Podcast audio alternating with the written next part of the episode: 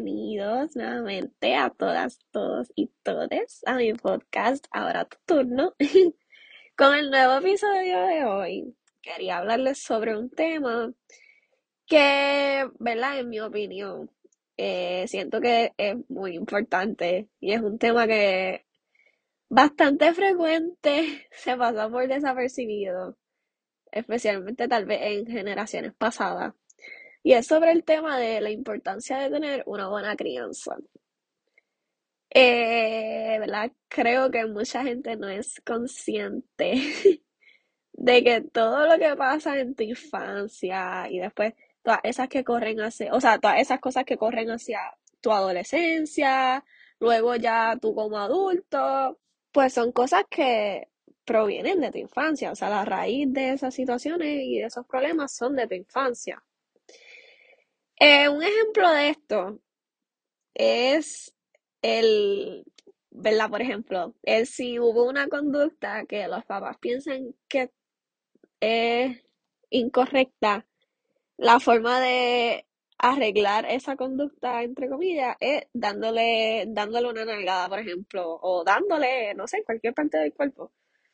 Este, cuando uno se pone a pensar sobre eso, es como que realmente está bien que tú críes a tu hijo que si hizo algo mal le va a pegar.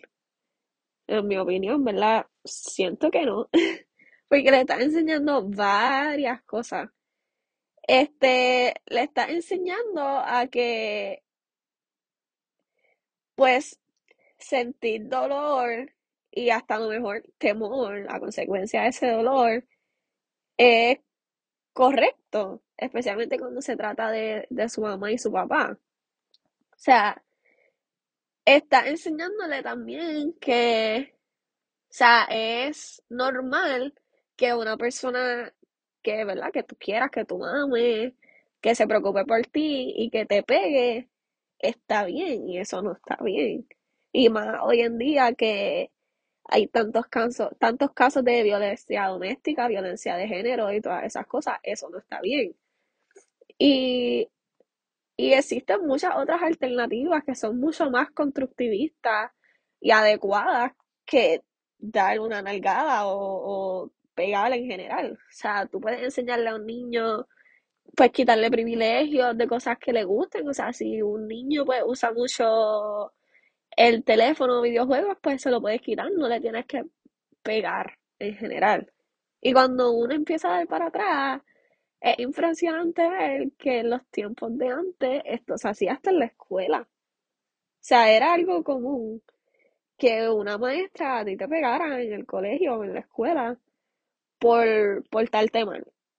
Entonces luego son los adultos que tal vez ahora son pues más mayores.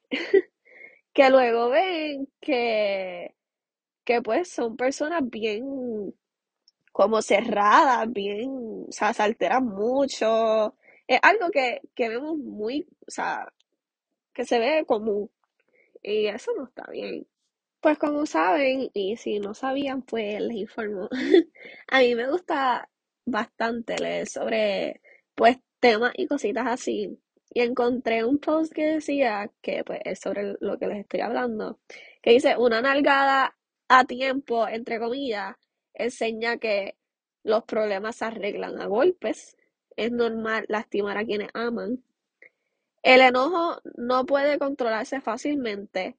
Los errores merecen un castigo y hay que obedecer por miedo y no por convicción. Eh, estos son cosas bastante importantes y fuertes, que es un ejemplo de, para que las personas entiendan lo importante que es tu criar un niño pues, de una forma correcta. Y especialmente cuando se trata de las emociones, que siento que es lo más importante y lo menos que se le presta atención a los niños, a la crianza de los niños. Porque además de todas estas cosas que mencioné, el hecho de que, por ejemplo, un niño llore, eh, rápido es como, no sé, como, como si fuera algo malo y eso pues no está bien. Tú no le puedes enseñar a un niño desde pequeño que demostrar sus emociones está mal. O sea, tú no le puedes decir a un niño que cuando está llorando, ah, no llores, no seas tonto, ah, no llores, todo el mundo te está mirando. Este, o una frase que, ¿verdad? Está entre las cosas que también he leído, que yo he escuchado mucho. Deja de llorar o te daré un motivo para que llores de verdad. Y eso yo lo he escuchado, mucha gente aquí en Puerto Rico dice mucho esa frase y eso está súper mal.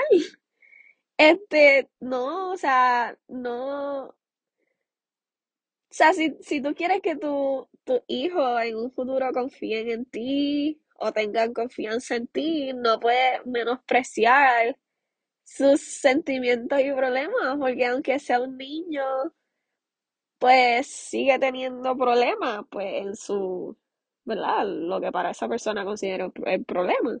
Pero entonces, no puedes menospreciar a un niño así, si, o sea, no, no se puede. Eh, o por ejemplo, no llores, ya no eres un bebé, vete a llorar a otra parte, no quiero escucharte. Son cosas que no, pues, no deberías criar un niño de esa forma.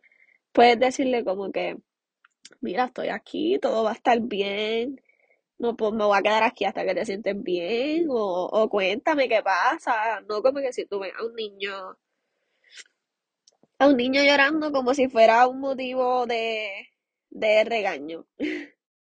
Eso fue, ¿verdad? Pienso que no está bien. Y a lo mejor son hasta razones para la, las rabietas, como dicen así, de los niños, pues porque ellos están en un desarrollo emocional. Y si todas estas cosas son, pues, situaciones que pasan constantemente, es algo que esa persona va a seguir repitiendo. Y luego cuando sea grande va a ser igual. O sea, si a esa persona le pasa algo, alguna pareja o algo por el estilo, si desde pequeño le enseñaron que llorar está mal, porque, pues, es algo que te hace débil, o estás haciendo un show, estás haciendo una rabieta, pues cuando sea adulto, que esa persona va a pensar. Y luego va a ser una persona inestable, que luego va a volver a tener es, eh, relaciones o círculos eh, inestables. Y son cosas que se siguen, se siguen repitiendo. Y esto sigue siendo así con muchos otros temas. Y entonces son cosas así que, ¿verdad?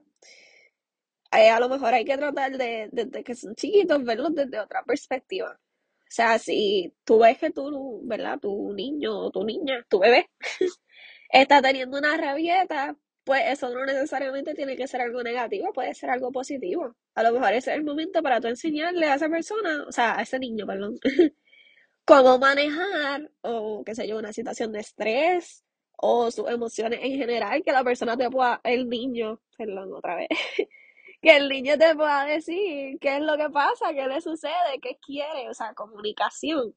En vez de regañarlo por el niño, demostrarte la emoción que siente.